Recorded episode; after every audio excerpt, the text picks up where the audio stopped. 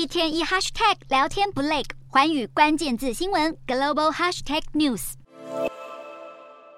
整间门口一辆又一辆的救护车不停将病患送进医院。中国掀起疫情海啸，每天都传出确诊者暴增的消息。然而，官方通报的数字却与实际情况呈现明显落差。世界卫生组织近期再度质疑中国公布的资料不够透明，要求北京当局分享更多数据。中国疫情严重且资讯不透明，使得各国对中国入境旅客进行管制。却有民众向中国媒体爆料，南韩的防疫措施似乎特别针对中国人。一些旅客刚下机就被要求在脖子上挂黄牌，并且像罪犯一样被带到指定区域。中国先前就对各国祭出的限制措施表达强烈不满，官方甚至采取报复手段，暂停发放短期签证给日韩公民。中国十日宣布停发短期签证给日韩公民以后，隔天再度出手，宣布要暂停日韩公民的过境免签政策。中方强调，这是针对日韩歧视性的入境管制所采取的措施。而目前正在访问欧洲的日本首相岸田文雄，则对中方的做法表达遗憾。日韩与中国的边境管制之争，在你来我往之间似乎越演越烈。